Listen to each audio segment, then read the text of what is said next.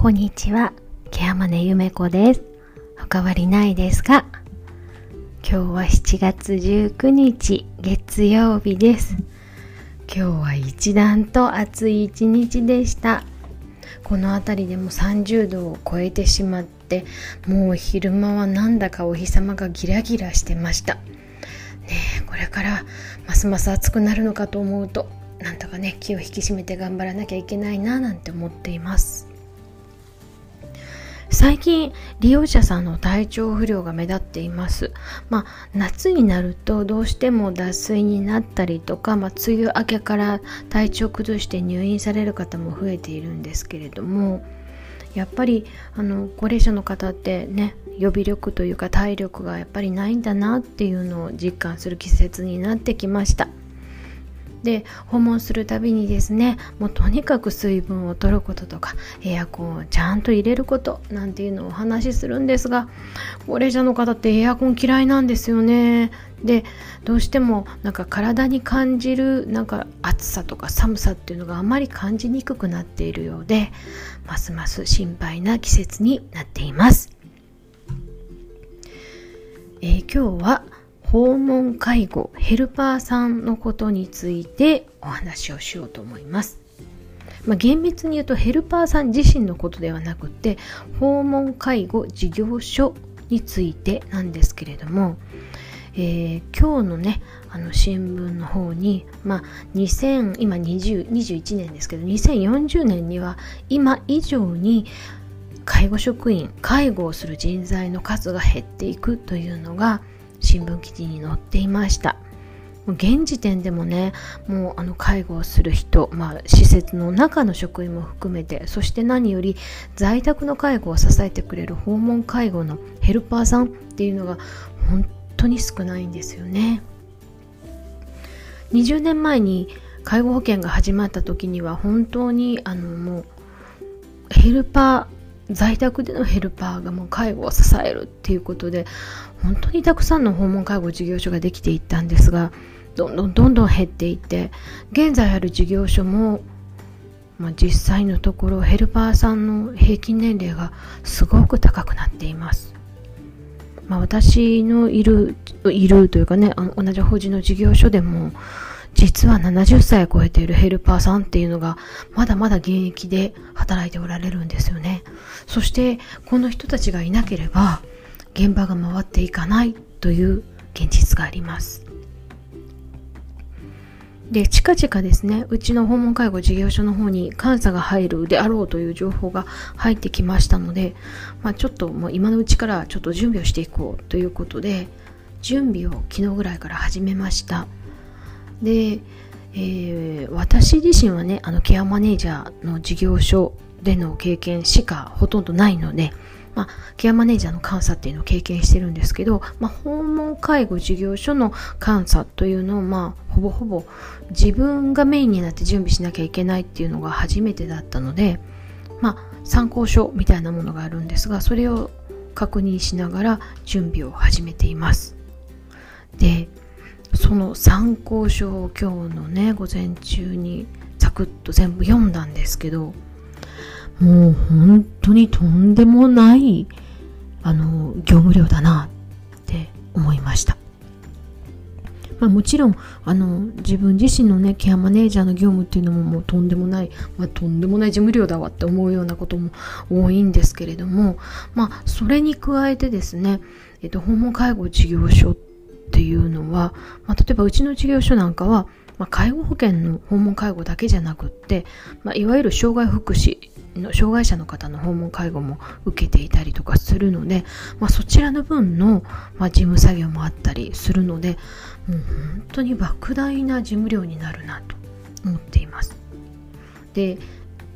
今までいた事業所はねあの併設する訪問介護事業所の方にも、まあ、介護事務の担当の方がいたのでもうこの方がもうかなりあのしっかりめにねお仕事していただいてたので、まあ、現場のヘルパーさんや管理者あるいはサービス提供責任者っていうのはもう本当にもう自分たちの本来業務だけでよかったんですけれど今いるあのうちの事業所っていうのはねそういう介護事務っていうのがねいないんですよね。まあ、営業事務はいるんですけど介護事務がいないので、まあ、営業事務がちょっと手伝ったりしながら実際にはヘルパー自身がやらなきゃいけないっていう状況でした。で必要な書類であったりとか押さえておかなければいけない法律なんかを見ていくともうかなりな準備が必要になってきてしまって実際にはねちょっと今から始めても8月中に間に合うかなっていうぐらいのの仕事量です。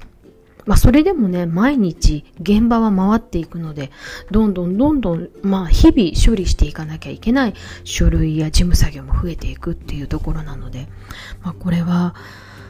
まあね、現時点で訪問介護の現場にいない自分たちがサポートしていくしかないのかなっていうことで、今日は居宅のメンバー3人でどうやって準備していこうかっていうような作戦会議をやっていました。まあ、目の前にね課題があるとね結構あの燃える3人組なので、まあ、こうやってこうやっていこうみたいな感じで、まあ、ため息つきながら途中ため息つきながらはって言いながらも、まあ、やるしかないよねっていう風にして帰ってきたんですけれども、まあ、現実はやはりこんなに大変だったらっていうようなところも実際あるのかなっていうのが正直なところです。まあ、ヘルパー事業所が減っていくっていうのはもちろん指導で事業所自体がなくなっていくっていうところもあったりするんですけれども、まあ、きっと現場で働いている座席や管理者そして現場のヘルパーさんたちは割に合わないなぁなんて思っている人もたくさんいるんじゃないかなと思います。ね、思いがあって介護の現場に入った人間がまあどうしてもね法律に縛られて、まあ、行政に指導を受けてっていう形で本来業務以外のことをやらなきゃいけない現実の中で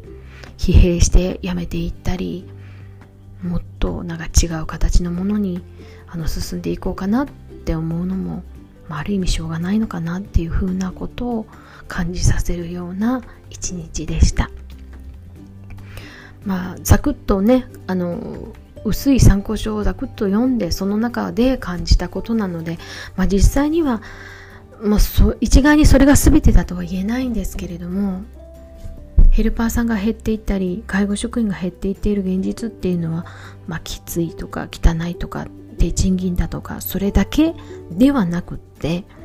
さらになんかこう法律や行政から定められている締め付けっていうものがまあ言ったら後後押しというかねもう拍車をかけてしまってるんじゃないのかなっていうことも思います。本当にその介護保険であったり高齢者の介護というものを守っていこうと思うのであれば何か他に方法はないのかしらっていうことを今日改めて本当に考えてしまいました。